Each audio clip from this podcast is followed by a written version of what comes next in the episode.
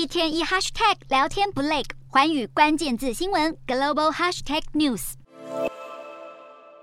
维基解密创办人亚桑杰在二零一零年被指控涉及一起发生在瑞典的性侵案之后，弃保潜逃，躲进英国的厄瓜多大使馆。但是在厄瓜多政权变天之后，失去了政治庇护，随后被捕并入狱。如今，亚桑杰的妻子表示，亚桑杰在狱中确认感染新冠肺炎。新冠疫情在二零二零年初爆发之后，亚桑杰曾经因为在狱中可能有染疫的风险而申请保释，但是并没有获准。当时他的律师就表示，亚桑杰有一连串的病史，包含呼吸道感染，如今确实确诊了，这个也让外界感到担心。数以千计的民众八号更是手拉手围住了伦敦国会大厦，要求将亚桑杰从伦敦的贝尔马什监狱释放，获得更好的健康救治。